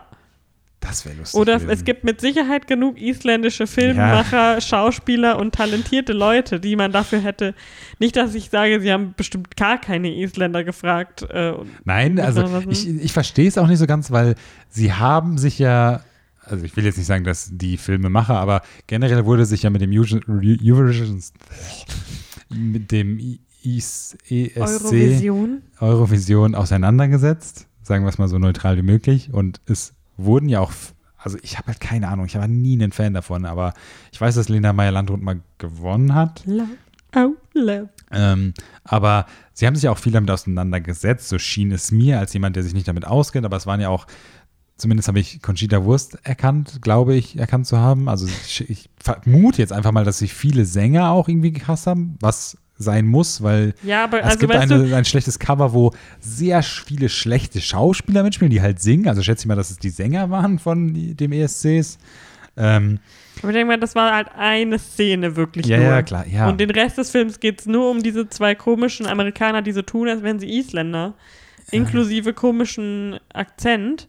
Weil dann hätten sie wenigstens Engländer sein sollen oder so. Also, wo es vielleicht der Akzent nicht ganz so offensive gewesen wäre. Ich finde ich find es immer so lustig, wenn sie ähm, auch eigentlich no hate. Ich habe, glaube ich, kein Problem mit ihm, außer dass er halt einfach kein guter Schauspieler ist. Aber ich finde es immer so lustig, wenn sie Pierce Brosnan als, also ich meine, ich bin, ist auch, ich, klar bin ich nicht die Zielgruppe, aber bin halt auch 50 Jahre zu jung, um die Zielgruppe zu sein. Aber wenn sie ihn immer so als krassen Frauenschwarm und so einem, sagt man, keine Ahnung, Gilf oder so äh, darstellen. Ah, nee, Gilf ist ja. Grandma, äh, Grandpa. Grandpa.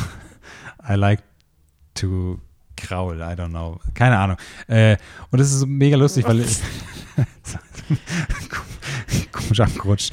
Ähm, aber ich finde es immer so lustig, weil immer wenn ich irgendwas auf Reddit oder irgendwas so durchlese und dann irgendwas mit Pierce Brosnan kommt, sehe ich zu 99 Prozent immer ein Bild von ihm, wie er so mit seiner ausgespreizten Plauze in Badehose einfach in seinen fünf, einen von seinen 100 Estates so am Wasser se- steht und einfach keinen Fuck auf irgendwas gibt, weil er es halt kann. Ähm, Finde ich das einfach mal lustig. Ich wüsste halt echt mal gerne, was Isländer dazu sagen, um ehrlich zu sein. Ich muss mich da mal ein bisschen schlauer machen noch. Mhm.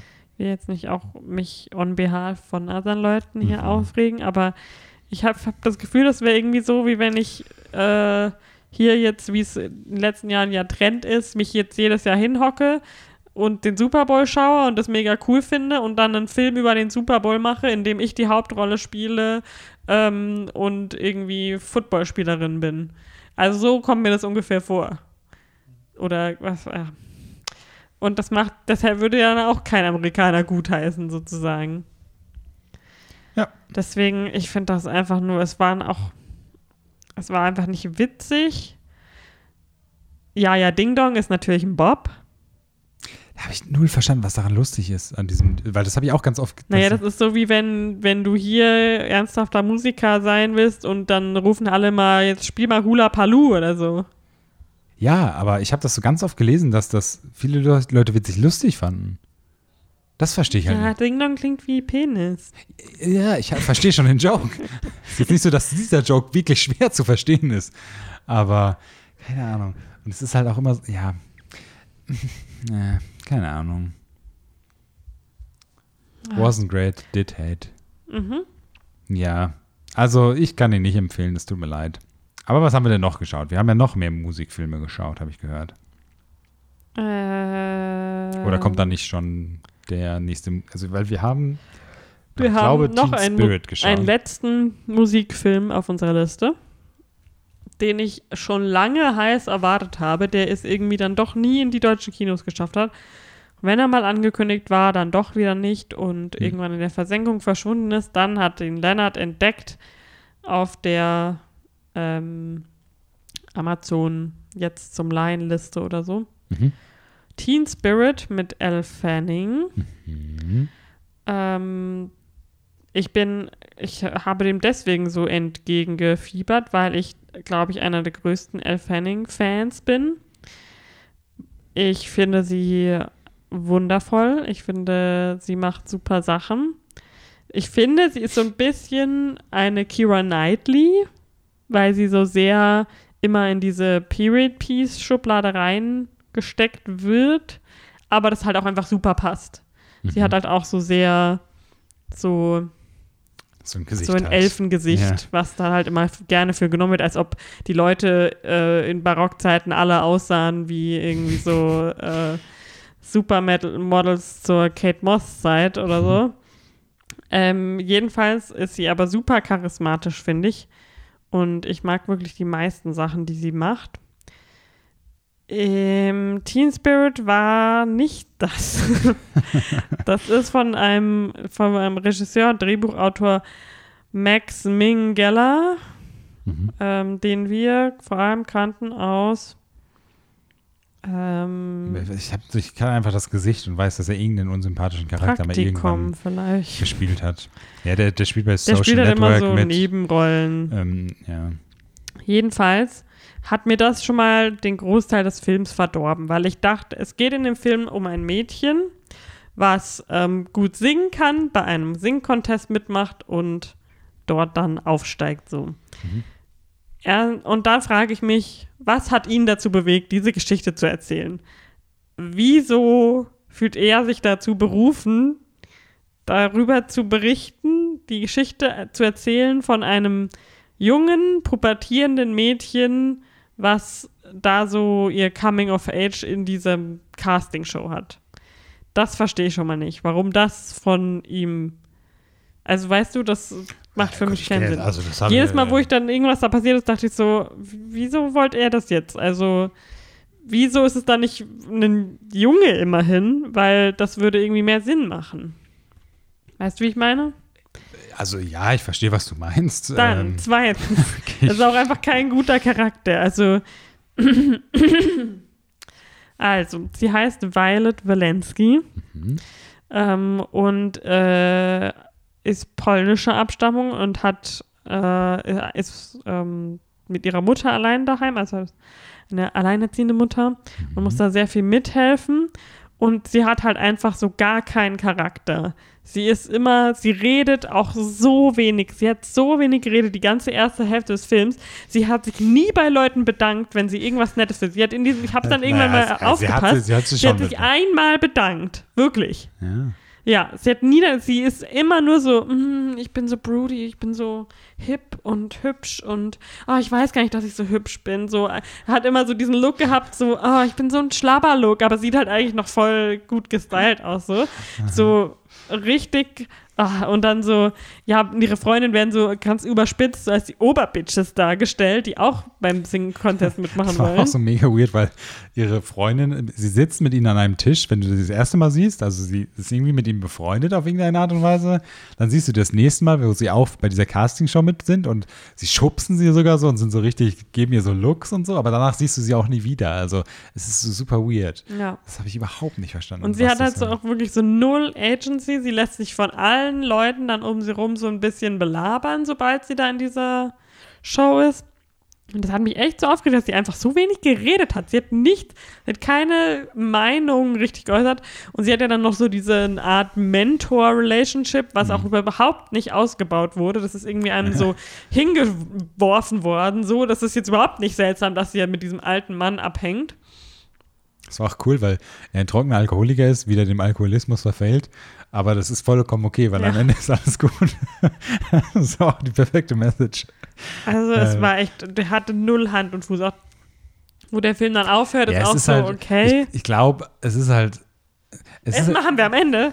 Also Spoiler Alert, sie gewinnt natürlich. Und wir haben es nicht gecheckt am Ende. Man sieht, sie singt ihren Part in der Competition und dann ohne Es- es Cut gibt- genau, oder so. genau, es gibt eigentlich keinen keinen Cut, Cut, ja. sondern ihr Gitarrist sagt dann, du hast gewonnen. Ja. Aber so funktionieren also, es hätte wohl irgendwie Castingshows nicht. davor gesagt bekommen, wenn du deinen Song komplett singst, gewinnst du automatisch. Ja, Das so. hätte so gesagt werden müssen, damit es Sinn ergibt. Ja, das war ein bisschen komisch. Der Film ist halt so, ich beschreibe das immer so als so einen Tumblr-Film irgendwie. Der besteht einfach nur, der hat halt, keine Ahnung, ein bisschen, bisschen hier gemein ist kurz äh, überspitzt sein. Der Typ hat halt nie einen Demon geschaut und dachte sich, boah, geil, irgendwie so ein bisschen. Und da bringe ich dann noch irgendwie, ja, ich nehme Ellen Fanning und, und dann. Ähm, Alan Fanning. äh, sorry. Und ähm, tu, tu sie dann halt, weil bei Neon Demon und mit den Neon und so, und ich mache dann dieses Teen-Ding, das ist so ein Neon-Schriftzug. Und, aber sie ist halt so, so broke. Und sie ist auch so Schlabberlook-Girl, aber sieht voll geil aus. Und äh, sie hat ein Pferd. Sie hat auf jeden Fall ein Pferd. und, oh, und ihr Pferd muss irgendwann verkauft werden, weil sie arm sind. Genau. Und ah, keine Ahnung, es ist so ein bisschen, weiß nicht, das war halt, ja, es war so ein Style over Substance äh, Teenie-Film irgendwie. Ja, jedenfalls habe ich mir auch während dem Film die ganze Zeit gedacht, ich will lieber wieder Neon Demon schauen. Also Ja. Neon Demon ist einfach Das, aber jetzt wissen wir auch, warum er genauso viel gekostet hat zu kaufen als zu leihen. Also. Ja. Ja, ich habe mir schon gedacht, dass es irgendeinen Grund geben wird, warum der jetzt nicht so krass besprochen ist und nicht äh, so groß rausgekommen ist. Aber ich wollte ihn halt trotzdem unbedingt sehen. Es ist schade, ich, ich müsste ihn nochmal schauen. Ich habe jetzt danach nicht nochmal geschaut, aber ich weiß, dass der Trailer damals auch ganz cool eigentlich aussah. Ja, der Trailer war super gut geschnitten, was halt auch mit den Liedern. Ich habe auch den Soundtrack schon so oft jetzt gehört, weil der war, ist halt rausgekommen, auch Mhm. wenn der Film nicht rausgekommen ist hier, also auf Spotify. aber ich kann das Ich habe die ganze Zeit das It's always a good time. Und ich hatte keine Ahnung, wer die Charaktere sind, die das Ja, singen, ja. aber ich fand das Lied schon immer Ich, ich, hab, ich kann das ja immer super schlecht einschätzen, vor allem bei sowas. Aber fandst du die Musik schlecht oder wie gesungen wurde oder so? Naja, find, also war erstmal so- war es auch einfach ungläubig. Sie singt nicht schlecht, weil, Ja, also ich kann da erstmal gar nichts sagen. Aber sie singt nicht so, oh mein Gott, ja, Ja. du singst auf jeden Fall besser als all die anderen Basic Bitches, die hier stehen und genauso singen wie du. Also Ja, das, so das war Gefühl es hatte halt ich, nicht. Also das Gefühl hatte ich auch. Sie dass war keine Amy Winehouse oder Adele, die da plötzlich irgendwie mega. Weil das Gefühl hatte ich auch und dann war da so diese Szene, dass sie dann in dieser Castingshow dann auch so nebenbei gesagt bekommt, dass sie auf jeden Fall, sie hat keinen nie Gesangsunterricht gehabt und das merkt man und so und ich war so, versuchen sie das zu covern, so, dass sie nicht, weil irgendwie hatte ich das Gefühl, es hört sich nicht so geil an. Ja, weil das ist echt so, auch die Message ist so, sie verdient zu gewinnen, einfach weil sie arm ist und Bock drauf hat, so ein bisschen. Also, weil sie hat halt sonst, wenn sie jetzt wirklich die Engelsstimme schlechthin, dann hätte das halt alles mehr Sinn gemacht. Sie ist halt auch echt unsympathisch irgendwie dann. Ja, weil der Charakter einfach scheiße geschrieben war, weil Ja. sie mit niemandem redet. Sie sitzt, sie redet in der Schule mit niemandem, sie redet mit ihrer Mutter nicht viel, Ja. sie redet mit niemandem, sie redet bei der Arbeit nicht viel, obwohl sie kellnert. Und bedient manche Leute nicht, weil sie Ja, nicht will. Ja, stimmt. Also, sie ist wirklich einfach nur so richtig dafür, dass sie so der Underdog sein soll, eigentlich, ist sie so, hat sie so die Attitude von so einer Rich Bitch die ganze Zeit. Also, deswegen auch, auch als ich mir diesen Soundtrack dann dieses Medley, also sie singen quasi It's Always a Good Time, alle Contestants, die so mitmachen. Da habe ich mir schon beim Zuhören gedacht, die klingen jetzt aber alle nicht so wow. Also ich mag das Lied so oder so, egal ob es mittelmäßig gesungen wird oder nicht, aber ja, ich mochte ihre Cover von den Songs, die sie dann da singt, aber das sind jetzt halt auch nicht irgendwie, äh, also das sind äh, auch Songs, finde ich, die von Natur aus, glaube ich, ein bisschen geautotuned sind und sehr viel Synthesizer-Musik haben. Deswegen gehe ich jetzt mal. Aber äh, was ich gelesen habe, sie hat, haben anscheinend angeblich immer sie aufgenommen. Dann dachte ich mir, Okay. vielleicht eine schlechte Wahl. Weil, wie gesagt, es ist total gut und passable und so, aber Mhm. dafür, dass es ein Contest ist, in dem es darum geht, der Beste zu sein, Oder war das Beste. halt ein bisschen. Ugh. So, das war halt mehr so, okay, ich singe beim Abiball, aber nicht, ähm, ja, ich, ich, seh- tu hier so schnell alle wegblasen, dass mir sofort, nachdem ich meinen Song gesungen habe, gesagt wird, du hast gewonnen. Wir brauchen das die anderen gar nicht mehr anhören. Hm. Rand over. Es ist auch dieselbe, nicht komplett gleich, aber so dieselbe Story dann mit ihrem Love Interest dann nach der Hälfte wie bei Eurovision Song Contest irgendwie so. Also nicht gleich wie bei Euro, Euro, Allein deshalb hasse ich dieses Ding, einfach diesen Eurovision Song Contest. Ähm, Ja, komisches Drehbuch, war einfach nicht geil geschrieben. Also, aber nee, es war noch nicht mal sein Director, Directorial Debut. Der hat noch irgendeinen anderen Film vorher gemacht. Aber naja, was haben wir denn sonst noch geschaut? Haben wir danach. Einen Film haben wir noch geschaut. Ähm, Dum, dum, dum, dum, dum. Weiß nicht. Wie geht's weiter, ja? Sorry, ich habe keine Ahnung, welchen Film wir geschaut haben. Ich habe es vergessen. Das Echt? Was haben wir denn noch Dr. geschaut? Sleep. Ah, genau. Habe ich das so. nicht so gut nachgemacht? Scheinbar nicht, nein. Wow. Ja, wow, yourself. Also, Du hast Dr. Sleep schon mal geschaut. Richtig. Ich noch nicht. Es gibt, ich weiß nicht, ob es noch gibt. Es gab ihn für 99 Cent zu leihen auf Amazon. Äh, Oder Apple, ich glaube Amazon. Ähm, und ich habe damals die Wahl gehabt, mit ihm mitzukommen ins Kino, glaube ich, aber ich habe mich dagegen entschieden, Mhm. weil ich irgendwie nicht so richtig Lust hatte auf Nee, das war Film. einer dieser Kinoabende, wo ich gesagt habe, nee, ich will nicht, dass du mitkommst. Verpiss dich, hast du gesagt. Ähm, nee, äh, Dr. Sleep, äh, die Fortsetzung, oder also basiert auf dem Buch, was sozusagen die Fortsetzung von The Shining ist. Mhm. Ist richtig, ne? Genau, Ist. von Stephen King, dem Buch. Vom Ähm, Regisseur Mike Flanagan, der schon in der Horror-Nische sehr bekannt ist. Er hat nämlich ähm, Ouija gemacht, er hat Oculus gemacht, All die perfekten Horrorfilme, ja. er hat Hush geschrieben und geregissert, ja. Ähm, naja, halt so ein paar kleinere Hits, Before I Wake, ähm, diesen Gerald's Game hat er gemacht und ähm, Haunting of Hill House, was ja vielleicht auch einigen ein Begriff ist.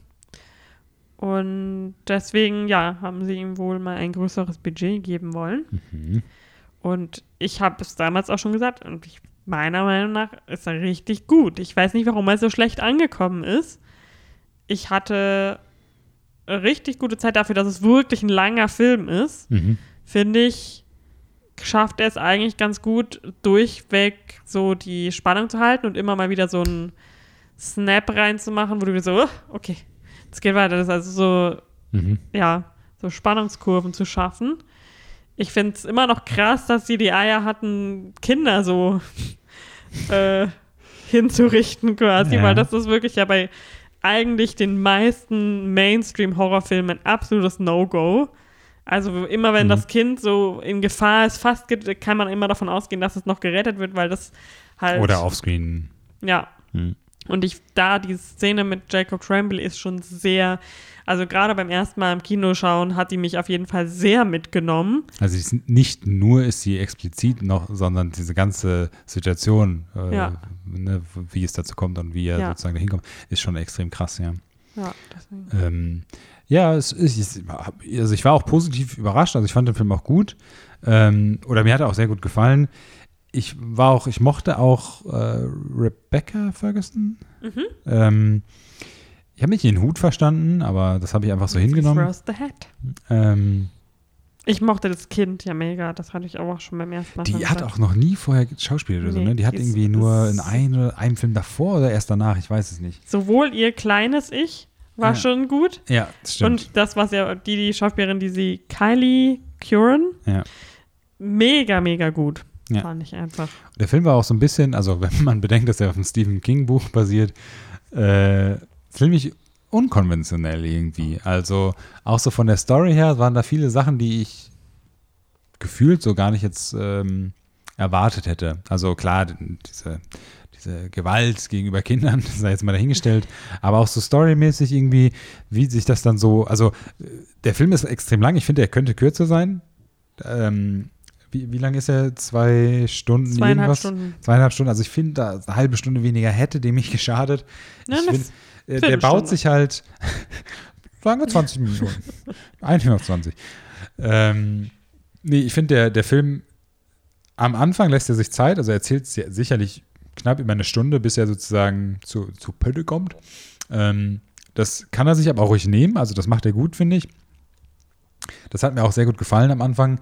Ich mochte das auch dann, dass du quasi einst also einsteigst, wo The Shining aufhört, in Anführungsstrichen, also dass du da nochmal so ein bisschen Background zu ihm als Kind bekommst und äh, wie er dann sozusagen als Erwachsener ist. Das fand ich ganz passend und das hat auch echt gut zu dem Film insgesamt gepasst und wo er dann sozusagen hingeht und aufhört. Ich mochte alle in dem Film eigentlich. Also es hat mir auch sehr viel Spaß gemacht. Ich habe auch äh, mitgefiebert mit manchen Personen und, und getrauert mit anderen. Ähm, aber er hat einfach Spaß gemacht. Und dann auch das, das kleine, ähm, ich, ich sage jetzt mal, das, das kleine X-Men-Mädchen mit den krassesten Kräften so gefühlt. Ich finde, so kann man es ein bisschen vergleichen, weil, keine Ahnung, ne, so, Du meinst so die mit dem brightesten Shine? die mit dem brightesten Shine, wie sie dann auch so, sie ist halt auch so ein super cleveres Mädchen und äh, sie wird halt auch wirklich als eigentlich, eigentlich nie als kindlich dumm dargestellt, sondern halt, das ist halt sehr ernst und so wird sie auch sozusagen behandelt und alles irgendwie, das, ne, das ist jetzt irgendwie kein schlechter Witz dabei oder sowas. Ihre Handlung ist nicht irgendwie kindisch oder nicht nachvollziehbar, das macht alles super Sinn und ähm, hat mir sehr gefallen. Sie ist eigentlich, sie ist auch eigentlich, ist auch immer overpowered in dem Film. Sie ist halt nie so, dass sie erst irgendwie, ne, das erste Mal auf den Bösewicht trifft und gerade so und ihre Kräfte noch nicht kennt, weil sie ist halt, sie kennt halt ihre Kräfte so. ähm, es ist halt dann am Ende, ist es natürlich ein krasser, da wird halt krasser Fanservice gemacht für, für Shining und sowas, als sie gemerkt haben bei Ready Player One, wie geil Leute auf den Film sind, obwohl sie nie gesehen haben, dachten sie sich halt, okay, dann schlachten wir das auch mal aus und ist auch cool. Ähm, Ja, wir wissen ja auch, um ehrlich zu sein, nicht, was in dem Buch genau. Inwieweit das von dem Buch abweicht. Nein, nein, natürlich, aber ich. Ja, gut, das kommt vielleicht auch im Buch vor. Aber also diese Szene dann an der Bar am Ende und so, das war dann halt so. Es gab dann auch äh, mini eingespielte Original-Clips sozusagen von The Shining dann an einer Stelle. Das war so, okay, we get it. Also ist mir bewusst, ist jedem, glaube ich, bewusst. Ähm, aber ja, also ich, ja, doch, er hat mir gefallen. Ich war echt skeptisch damals. Also ich weiß noch, dass ich den Trailer geschaut habe und mit den Bösewichten, die das Shining aussaugen und so, das war so, oder sich davon ernähren. Da dachte ich echt schon so, oh, Aber ich finde, das sind richtig gute Bösewichte so. Also die machen richtig Spaß. ich mag, ja genau, ich, Ich, finde Rebecca Ferguson ich finde halt ihren, ihren Hauptlanger, also ihren äh, Haupt- Crow. The Crow, Crow, hieß er nur Ja, Crow? die hieß Crow. War Ähm, sein Spitzname. Den fand ich halt ein bisschen schwach. Ich fand diesen äh, sehr alten Mann, ähm, Grandpa Flick. Grandpa Flick, und die sie dann sozusagen in Anführungsstrichen rekrutieren. Snakebite Andy. Snakebite. Crow Daddy hieß genau. Also alle bis auf Crow fand ich halt cool irgendwie. Aber irgendwie Crow, der hat mich nicht so richtig überzeugt. Der war dann halt so der, der krasse Tough Guy, der alles irgendwie weiß und immer dann so äh, die Shinings sozusagen lokalisiert, aber am Ende war er halt trotzdem wack irgendwie. und äh, weiß nicht, das Ja, war aber so sie haben ja halt auch viel so als Gruppe agiert. Und Ja, das ja, war halt mal klar. was anderes, finde ich. Ja. Einfach, ja. Und Rebecca Ferguson war einfach Queen. Ja. Queen of the Evils. Ja. Weil das hätte ich von ihr gar nicht so erwartet, weil sie sonst immer eher, finde ich, so die. Ich kenne, habe sie jetzt immer zuletzt von Greatest Showman noch so im Kopf, wo sie ja auch so. Hast ja auch nie Mission Impossible gesehen mit dir, ne? Nee, ist sie da böse? Spielt in mehreren Filmen mit, also das soll deine Frage beantworten in irgendeiner Art und Weise. Genau, das ist die Titelmelodie von Ist Mission das nicht Impossible. Mission Impossible? Nein, das ist doch dieses. Ja, das ist doch das. Ja, also so ähnlich. Ich habe das mal im Orchester gespielt, okay? Okay, ja. Wir können das jetzt hier gerne einführen. das dieses- klingt genauso wie das das, was ich gerade. Ja, genau, so geht's ja dann weiter. Ja, du hast halt so langsam angefangen, deswegen war ich verwirrt. Ich ja, kenn weil vielleicht so den fängt Anfang. die kenn Musik an, da setzen die Violinen ein. Ah, ja, das weiß ich natürlich nicht. Ich bin nicht so deep im, im ähm, ähm, Violent Game, leider.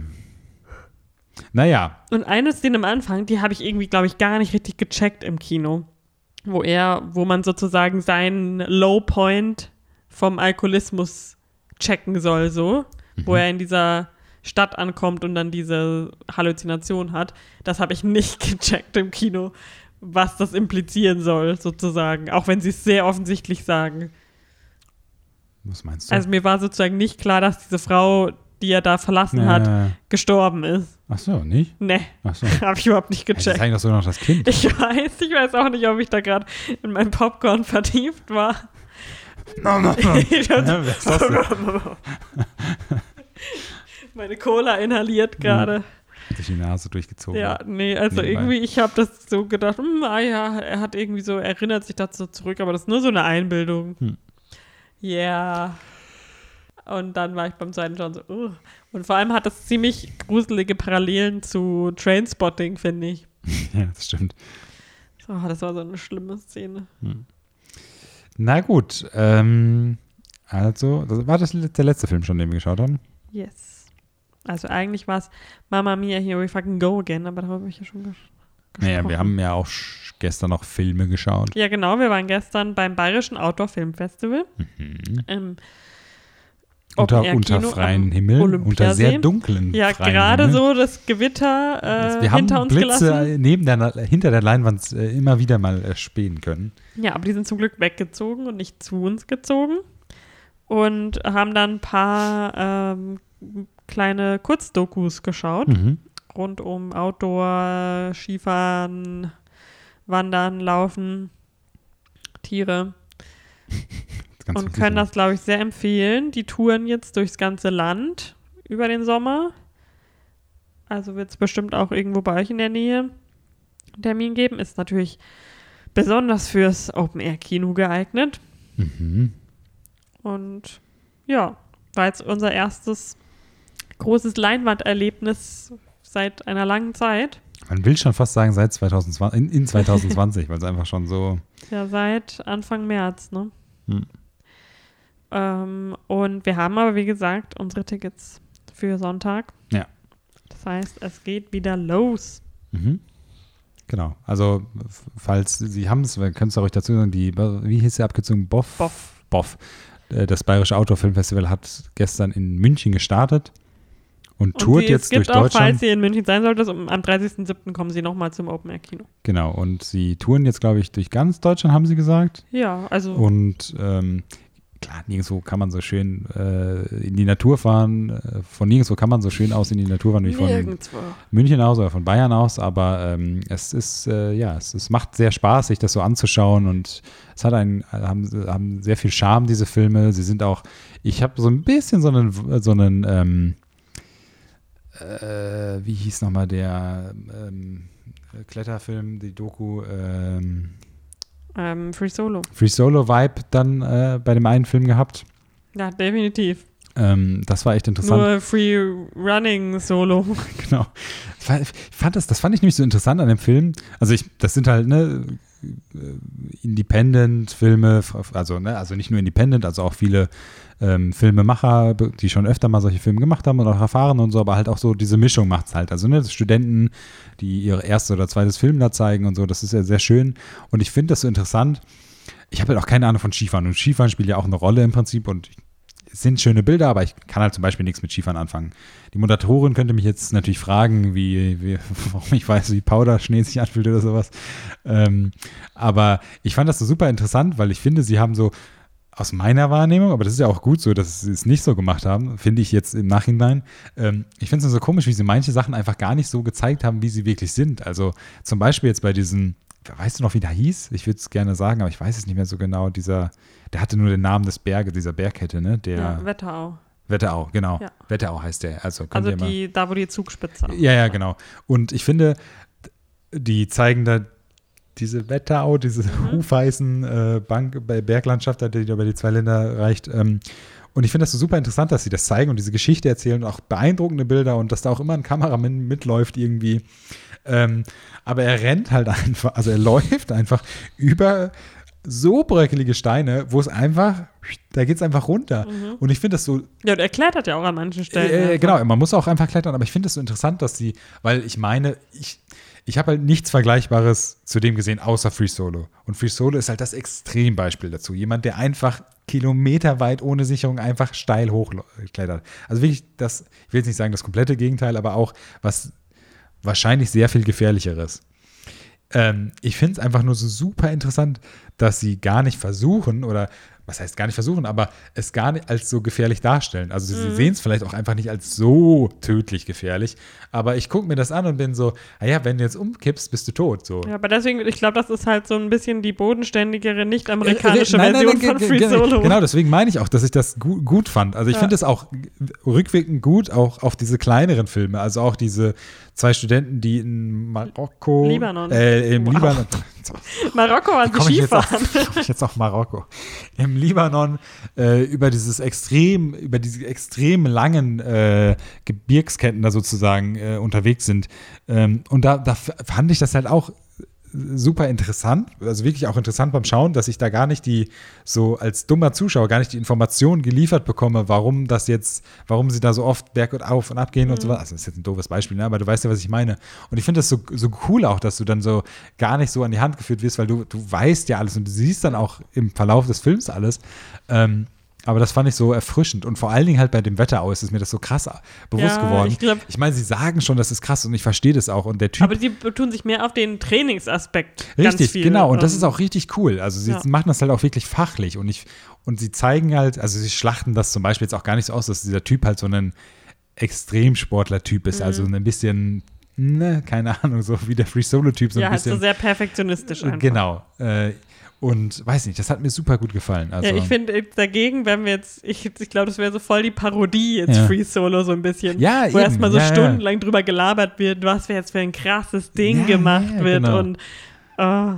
Ja, und dann so dieses, ja, eben, genau. Und das, das hat mir so, das, das fand ich so richtig cool an. Also, das war auch der, also nicht, dass mir die anderen nicht gefallen haben, mir hat eigentlich alle, war nicht so der Riesenfan von diesem E-Bike, weil, weil äh, Vulkantypen irgendwie. Ähm, aber ich, ich fand wirklich alle Sachen cool, aber das hat mir wirklich so am meisten auch gefallen. Das war ja. auch so, ich liebe halt auch diese äh, Short Documentaries, ich weiß nicht, wie, wie lang waren die alle so? Ich glaube, maximal eine halbe Stunde ein Film oder sowas gefühlt. Ja, ich glaube eher 20 Minuten. Ne, eher so ein 20-minütiger äh, Minuter. Ähm, und das war super, richtig gut, also wirklich richtig gut bei dem Wetter auch, war das richtig gut, einfach so die Informationen in diese, in diese kurze Zeit reingepackt. Ähm, also hat mir sehr gefallen, ja. Ich mochte aber auch den einen Film, wo ganz viel die ähm, Tiere in Slow Motion, ja. Da wurden halt, da, die müssen, das hätte mich ehrlich gesagt auch mal interessiert, in wie vielen Ländern sie dafür waren und. Nein. Was? Das war doch nur in den Alpen.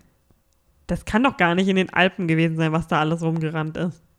Ja doch, das war doch die Prämisse vom Film. Also ich bin mir ziemlich ja, sicher, dass er an, Tiere, an äh, irgendeinem Punkt dachte, okay, das kann nicht in Deutschland sein. Ja, wieso denn? Also sie zeigen ja keine Giraffe oder sowas, sie zeigen noch natürlich vorkommende Tiere, oder täusche ich mich? Also sie zeigen dann auch noch mikroskopisch kleine Tiere, aber... Nee, die zeigen doch auch größere Filme. Äh, größere... Ja, aber was denn? Also sie zeigen Wildschwein. Ich habe, also ich, vielleicht habe ich es jetzt falsch verstanden. Vielleicht erinnere ich mich jetzt auch nicht dran, aber. Warte, ich habe den Film auf Facebook gefunden. okay. Äh, wie hieß der nochmal? Ach, goldene die goldene Acht. Acht. Die goldene Anscheinend Acht. ein Schmetterling heißt so. Ja, yeah, aber ist ja auch egal. Es ist ein sehr Jedenfalls könnt ihr ihn euch auf Facebook anschauen, wenn ihr wollt. Ach, den ganzen Film kann er auch ja. Ja, der ist ja nicht ganz so lang gewesen. Ja, nein, genau. Ähm, Jedenfalls fand ich den. Ja, hier eine Schlange zum Beispiel. Es gibt doch keine Schlange in Deutschland. das ist nämlich eine Geschichte, wo man eine Schlange im Wasser gesehen ja. hat. Ja, ähm, ja den finde ich jedenfalls auch sehr sehenswert, weil da habe ich mir auch so oft gedacht, wie lange müssen sie darauf gewartet haben, dass und auch die ganzen Zeitrafferaufnahmen von den. Ja, gut, das ist halt.